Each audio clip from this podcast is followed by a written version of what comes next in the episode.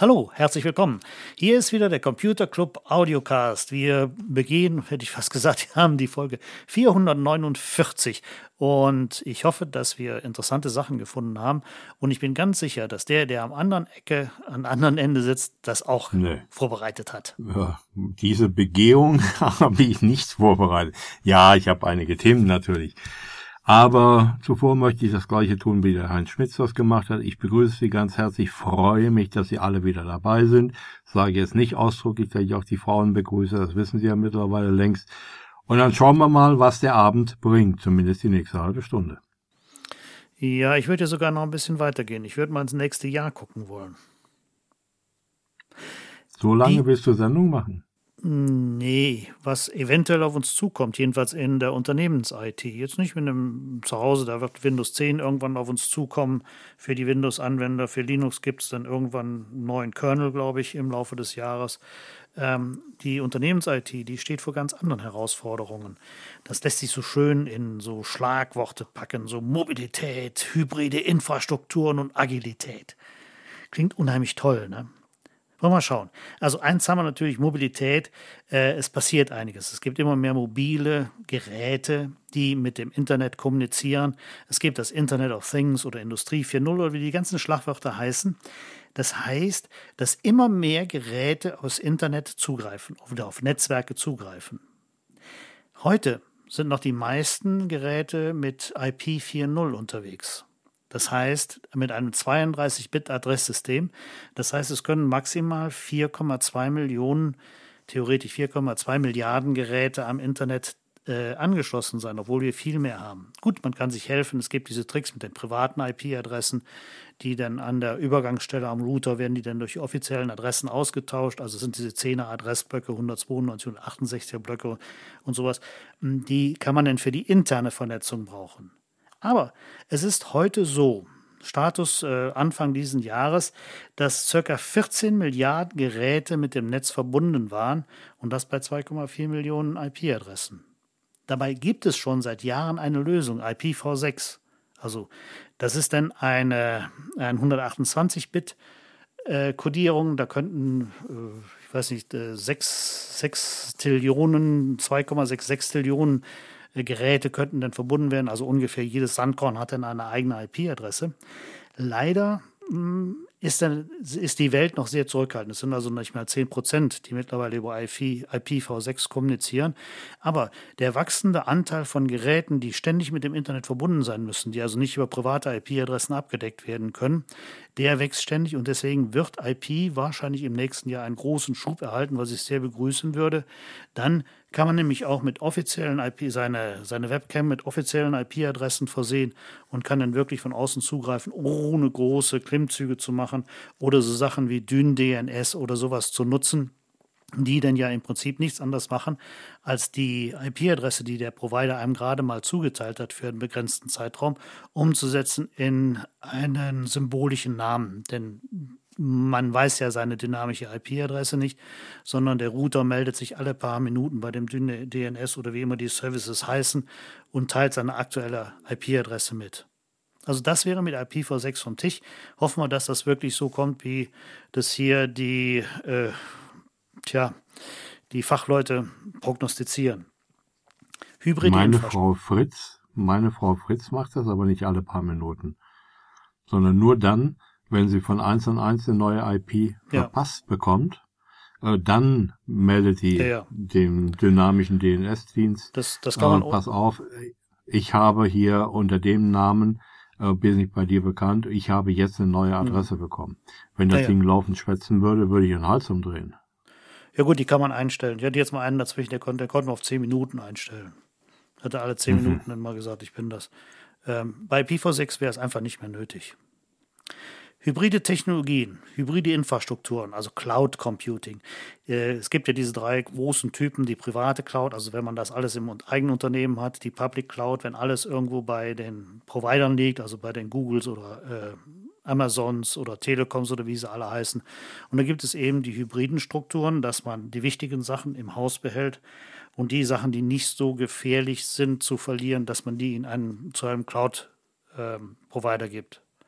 Und da gehen die Fachleute davon aus, dass das im nächsten Jahr wesentlich mehr zunehmen wird, dass man versucht, alle Sachen, die nicht richtig äh, wichtig sind, nach außen zu legen. Das sind natürlich dann die Sachen mit, mit der äh, Compliance, das, also ist das verträglich mit unserer Geschäftspolitik, wie sicher sind die, sind die Dienste verfügbar 24 Stunden? Und diese ganzen Sachen müssen dann gelebt werden, auch von beiden Seiten und dann äh, wird sicherlich noch einiges in die Cloud wandern. Ähm, das andere Thema hatten wir in der vorigen Sendung schon mal. Big Data. Es spielt dabei eine große Rolle, denn äh, wir kriegen immer mehr Daten, die aus strukturierten Daten, also aus Datenbankdaten, aus Texten, aus Bildern, aus Videos, alle möglichen äh, bestehen. Und die versucht man dann zusammenzuführen. Und dafür braucht man dann teilweise, auch manchmal nur für kurze Zeit, Riesenrechenleistungen. Und das lässt man dann teilweise in der Cloud machen oder man mietet sich einfach Speicher in der Cloud. Und da wird im nächsten Jahr wahrscheinlich noch sehr, sehr, sehr viel passieren. Eine andere Sache ist zum Beispiel, äh, dass wir ja ganz viele, dass die viele Hardware, die wir haben, Server, die wir haben, dass die gar nicht ausgelastet sind, dass die so bei 15 Prozent Leistung laufen. Das heißt, der Rest wird einfach nur in die Umwelt geblasen. Es gibt also eine, eine Studie, äh, dass insgesamt die Rechenzentren, Rechenzentren 614 Terawattstunden verbraucht haben und davon waren 400 Terawattstunden im Leerlauf. Das heißt also, die meiste Energie wird einfach nur so durch Leerlauf, durch drehende Platten und Server genutzt, die hm, ja im Prinzip nichts tun. Deswegen, wenn man nicht so viel braucht, so viel Leistung braucht, dann kann man ja auch Server nehmen, die nicht so leistungsfähig sind. Und das ist jetzt ein neuer Trend, diese Ultra-Low-Power-Server. Die haben dann keine Intel-Architektur mehr drin. Die gehen auf die gleichen Prozessoren, mit denen die mobilen Geräte betrieben werden, also auf die ARM-Architektur, die ja tja, von allen Linux-Distributionen unterstützt werden, die wenig Strom verbrauchen. Ähm, und die tja, in der Leistung eben nicht so hoch sind, aber weniger Kühlung brauchen. Und man kann mit denen auch dann große Cluster zusammenbauen, in einen Schrank einbauen, den Schrank kühlen, hat weniger Stromverbrauch, den man hat und hat damit eine bessere, äh, tja, ein besseres Kapazitäts-, Rechenkapazitäts-, Leistungsverbrauchverhältnis. Und was natürlich kommt, ist Agilität, das große Sprachwort dass die Anforderungen an die interne IT, da man ja Standardsachen nach außen verlegen kann, die nicht so wichtig sind, die packt man irgendwo in die Cloud.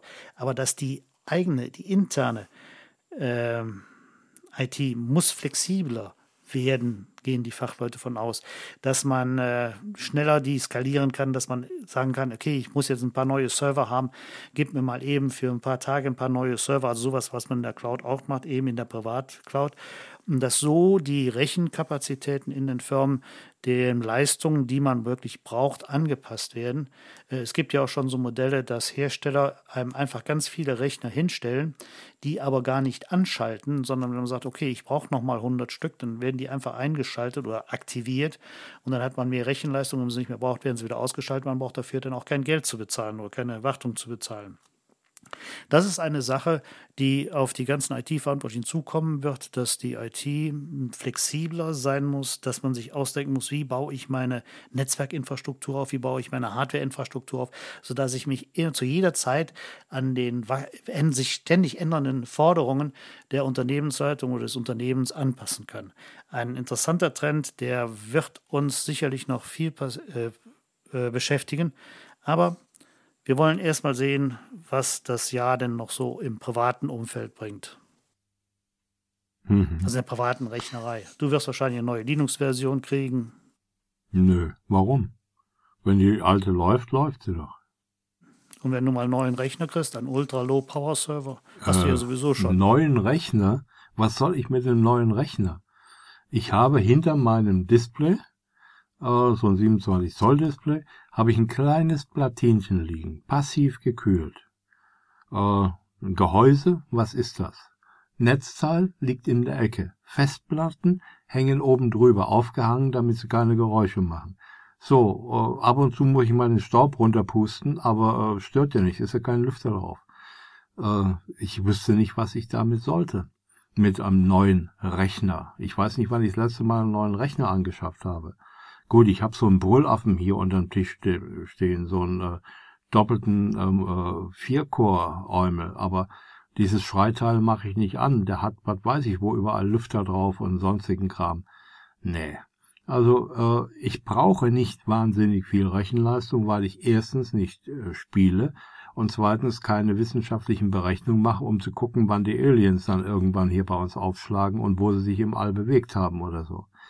Ähm, ich mache meine Textverarbeitung, meine Tabellenkalkulation und so weiter und damit bin ich zufrieden und da reicht mir ein kleines Teil, was ich glaube 1,8 Gigahertz Taktfrequenz hat. Äh, Hauptsache der Speicher ist groß genug, damit ich nicht äh, irgendwas, äh, der blöde Firefox irgendwas in Swaps schiebt und dann wird das ganze Ding langsam wie ein totes Pferd. Äh, das äh, muss, da muss man drauf aufpassen. Also genügend Speicher ist mehr wert als hohe Taktfrequenz. Niedrige Taktfrequenz braucht weniger Strom und weniger Wärme. Weniger Wärme braucht keine Lüfter. das ist der richtige Weg. Naja. Du hast gerade gesagt Firefox. Ja. Firefox ist auch schon ein etwas betagteres äh, Softwareprojekt.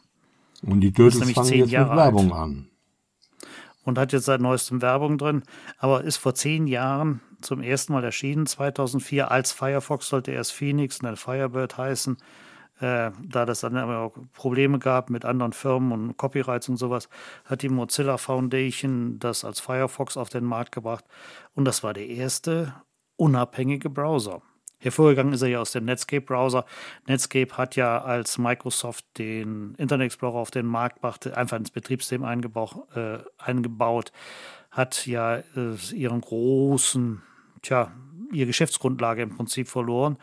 Und der Code ist dann eben zum, daraus ist die Mozilla Foundation entstanden. Da, bei denen wurde dann der Firefox eben fertig entwickelt und ist an sich immer ganz gut angenommen. Ne? Er kam im November 2004 auf den Markt ähm, äh, und ist, äh, wie war das, in den ersten Jahren, in den ersten zwei Jahren, glaube ich, wurden 100 Millionen Downloads erreicht. Und im äh, Februar 2008 hatte man die 500 Millionen Downloads-Marke geknackt. Wo er im Moment ist, weiß ich nicht. Aber er hat mittlerweile wieder einen großen Marktanteil. Es waren ja mal so, dass 90 Prozent aller Windows-Rechner nur mit dem Internet Explorer arbeiten.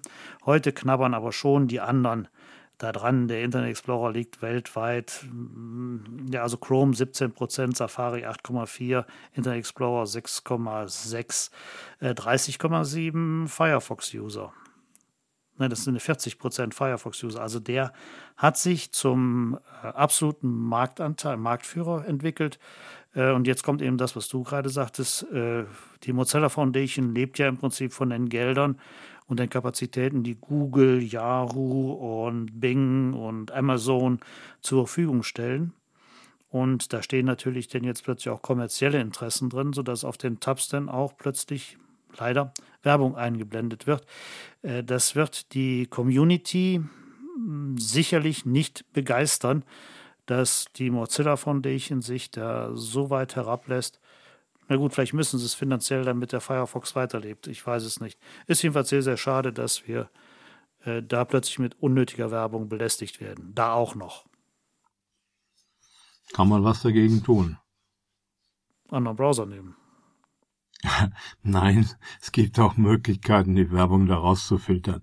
Das ist viel einfacher als aus einem äh, blöden Fernsehprogramm äh, die äh, Werbung rauszufiltern. Ähm, ja, ich wäre gern Künstler. Da hätte ich vielleicht gar nicht viel zu tun. Äh, in einem bestimmten Bereich jedenfalls.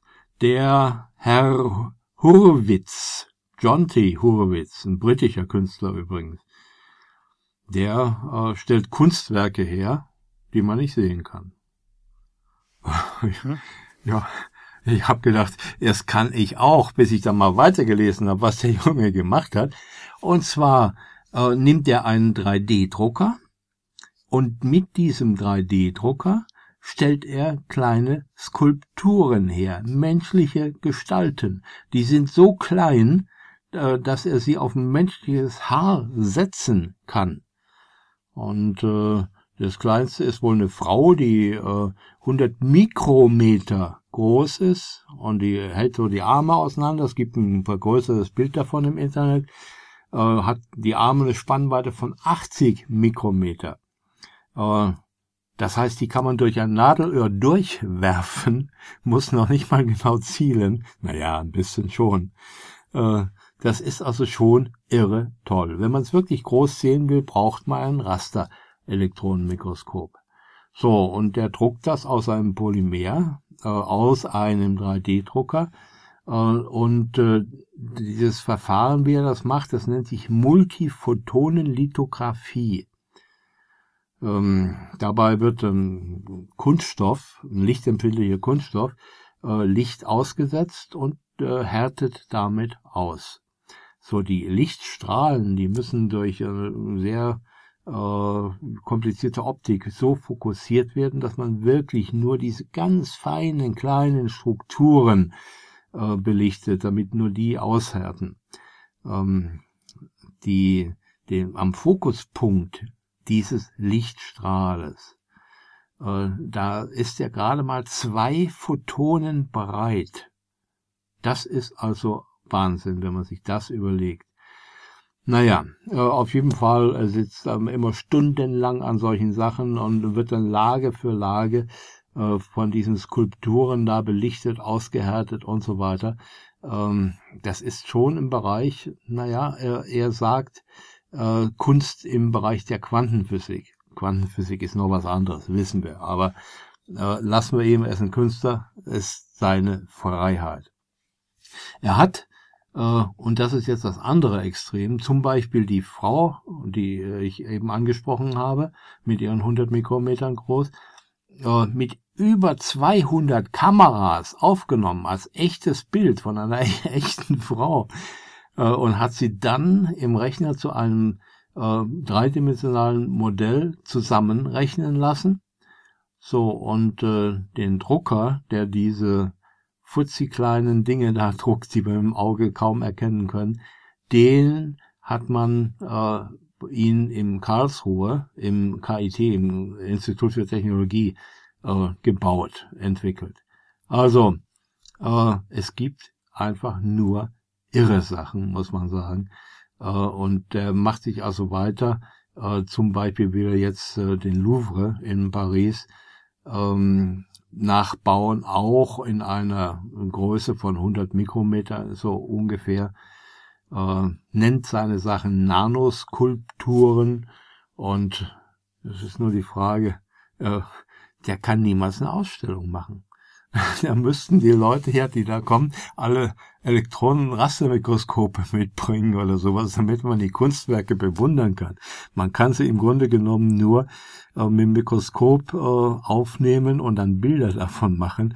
Und ob dann nun die, das Original vor dem Bild irgendwo steht oder nicht, spielt keine Rolle. Man sieht's sowieso nicht. Also, Kunst ist manchmal ein bisschen verrückt.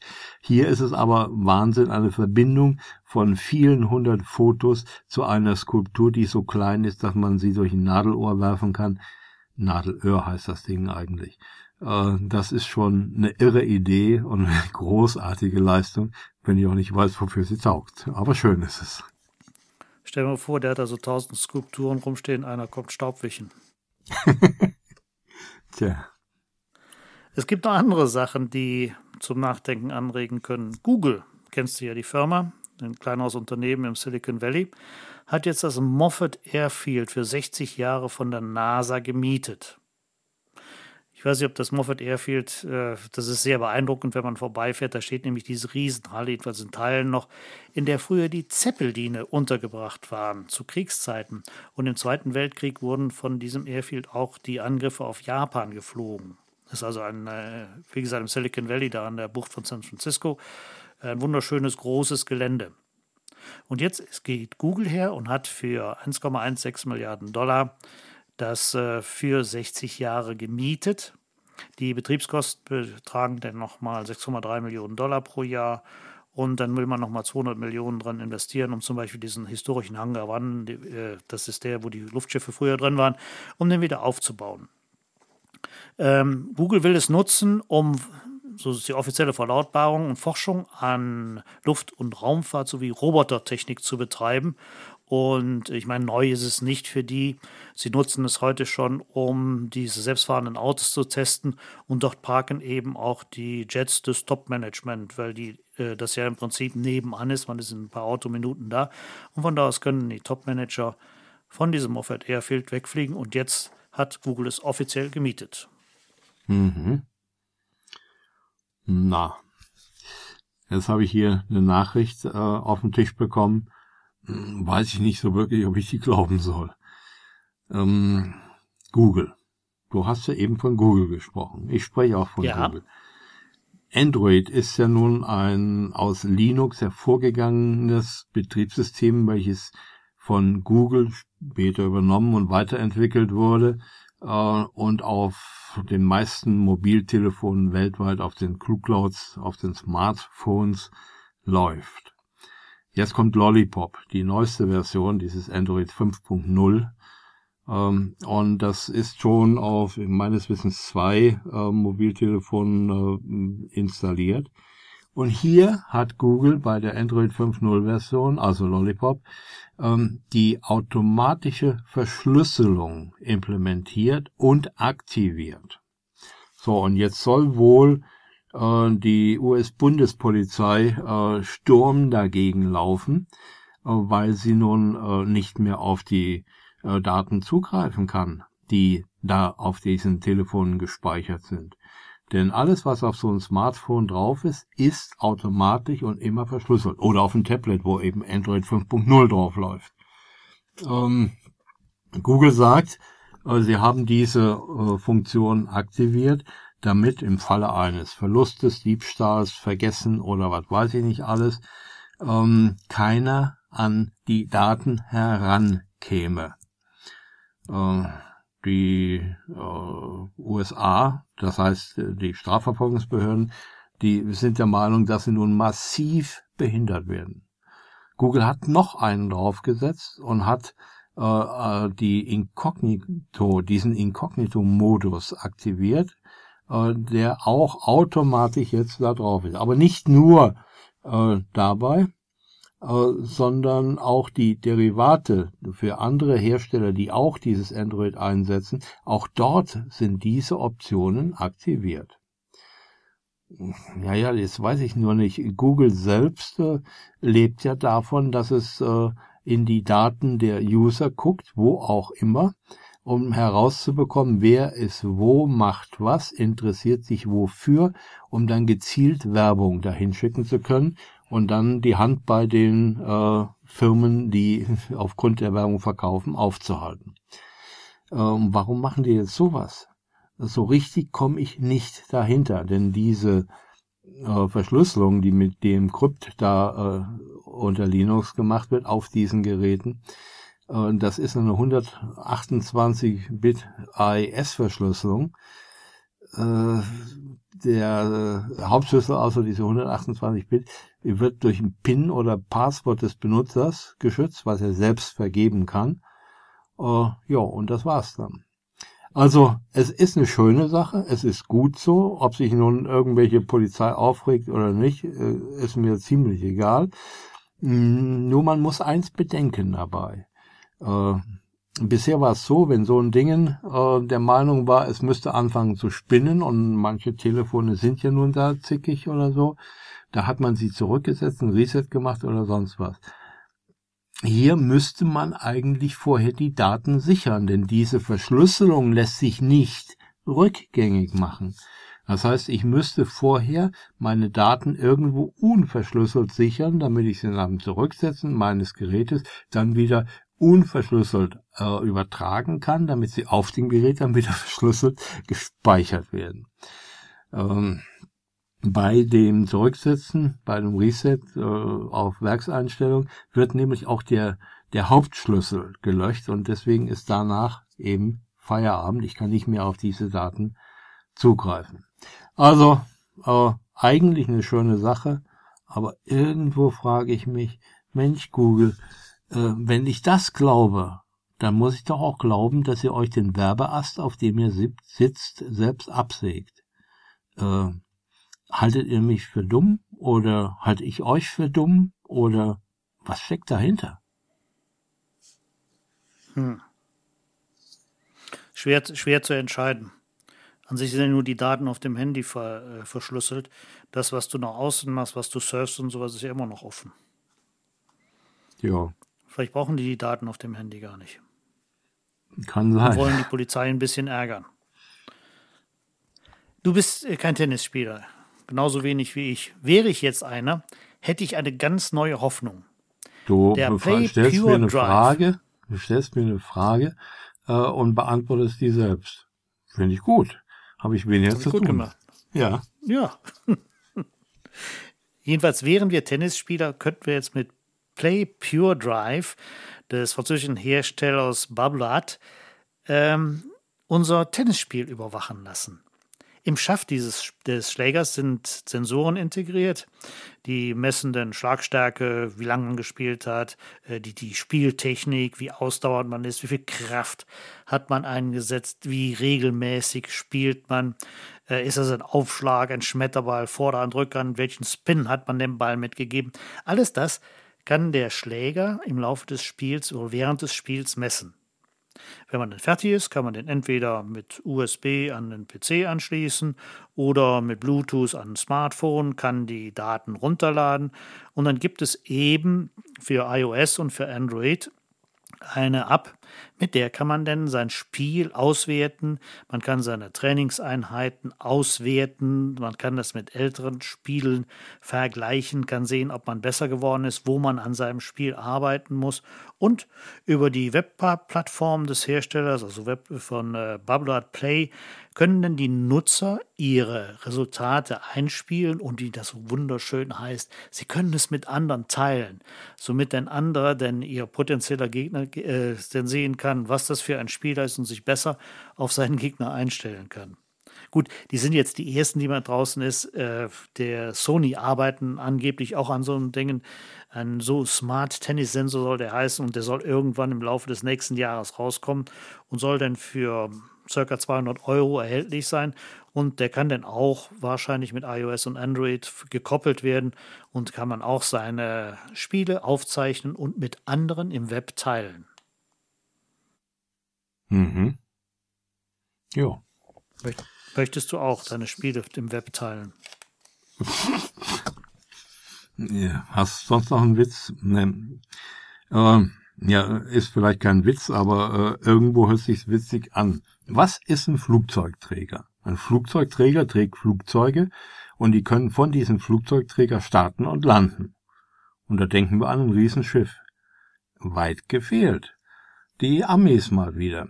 Die äh, bauen zurzeit Flugzeuge um, äh, um von diesen Flugzeugen, die als Flugzeugträger dienen, äh, kleine unbemannte Aufklärungsdrohnen, was ja auch Flugzeuge sind, ähm, landen, äh, starten zu lassen, äh, irgendwo mit dem Auftrag rumzuschicken, machst du Foto, guckst du, wo böser ist oder sonst was, kommst du zurück und dann landen die wieder auf dem Flugzeugträger. Ist schon irgendwo eine verrückte Idee.